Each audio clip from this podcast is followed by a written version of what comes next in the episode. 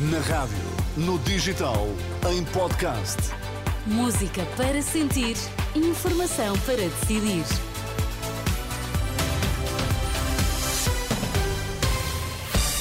Notícias na Renascença, para já os títulos em destaque. Desencontro de versões. Marcelo Rebelo Sousa diz que recebeu o Procurador-Geral da República a pedido de António Costa.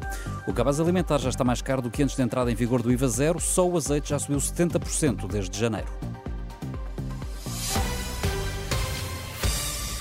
Presidente da República garante que foi António Costa quem lhe pediu que ouvisse a Procuradora-Geral da República no dia em que acabou por culminar na demissão do Primeiro-Ministro a ida de Lucília Gago a Belém e o parágrafo do comunicado da Procuradoria referindo suspeitas em torno de Costa tem alimentado discussões, mas Marcelo Rebelo de Sousa remete a responsabilidade do encontro para o Primeiro-Ministro. O Sr. Primeiro-Ministro já esclareceu que ele pediu para eu uh, pedir o encontro à Sra. Procuradora-Geral da República, mais do que isso não posso dizer. Compreende alguma inquietação que exista na sociedade civil quanto uh, ao papel da Procuradoria-Geral da República, do Ministério Público e alguns erros que vão existindo, nomeadamente neste caso? Sobre a matéria, porque é uma questão que tem a ver com o que acabou de ser vivido, o que está a ser vivido e o que será vivido no futuro próximo.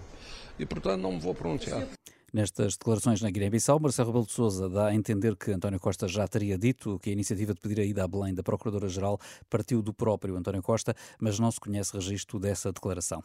E os bispos portugueses manifestam preocupação com a situação política do país, embora admita que a democracia não está em causa, Dom José Ornelas pede esclarecimentos. Todos nós acompanhamos com preocupação aquilo que se vai passando e pretendemos também ter eh, esclarecimentos mais aprofundados e clarificadores sobre as razões de tudo isto, mas não, não creio que a nossa democracia esteja minimamente em causa. Agora, a credibilidade e a plausibilidade que nós queremos todos e pretendemos da, das instituições públicas é preciso que não venha menos nesta situação.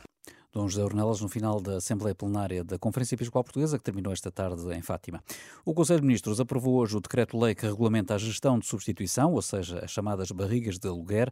Ouvida pela Renascença, Ana Sofia Carvalho, professora de Bioética da Universidade do Porto, considera que, atendendo à atual crise política, o Governo não tem legitimidade para regulamentar nesta altura uma matéria tão sensível como esta.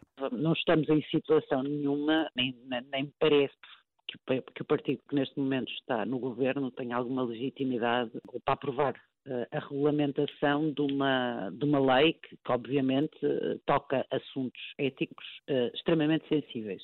Esta especialista lembra ainda que o Governo não cumpriu o prazo de 30 dias para a regulamentação da lei, que foi promulgada por Marcelo Belo de Sousa em novembro de 2021. O cabaz alimentar já está mais caro do que antes da entrada em vigor do IVA zero.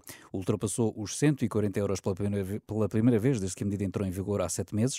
Pelas contas da defesa do consumidor, há dois meses o cabaz de bens essenciais tinha atingido o valor mais baixo, custava menos 15 euros, mas desde então o preço tem estado a subir, mais por culpa dos produtos frescos, como explica Rita Rodrigues da DECO. Há aqui uma componente de oscilação dos frescos que também, por natureza, costumam pela sazonalidade, pela oferta e pela procura, acabam por ter também uma maior eh, volatilidade no preço, estão a ter aqui um enorme impacto. Mas a verdade é que os produtos estão a aumentar também de uma forma generalizada.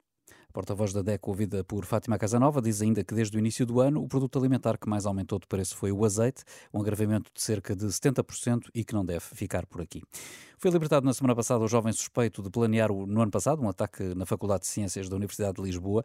João Carreira foi condenado a uma pena de cadeia efetiva de dois anos e nove meses por posse de arma proibida, mas beneficiou da amnistia aprovada por ocasião da Jornada Mundial da Juventude. Já saiu há dias do Hospital Prisional de Caxias. As empresas Águas eh, do Alto Minho e Águas do Norte garantem a qualidade da água da rede pública nas freguesias de Vila Praia de Âncora, Moledo e Vilarelho, em Caminha. Em comunicado dizem que estão a colaborar com a Autoridade de Saúde para identificar as causas do surto de legionela que infectou sete pessoas, cinco das quais em Vila Praia de Âncora. Entretanto, em Matosinhos, um utente do Centro Social de Lessa do Baliu morreu hoje na sequência de uma infecção por legionela. Há um segundo caso confirmado na instituição e as autoridades de saúde admitem que possam surgir mais eh, nos próximos dias. O foco da doença continua por uh, identificar. Esta hora já joga a Seleção Nacional de Futebol, já com o apuramento garantido para o Europeu do próximo ano. Portugal cumpre o nono jogo da fase de qualificação frente ao Liechtenstein, com duas estreias absolutas na equipe inicial, José Sá na baliza e Totti Gomes no centro da defesa. Nesta altura, 19 minutos e 20 segundos do jogo, mantém-se um empate a zero. O relato pode ser ouvido em rr.pt.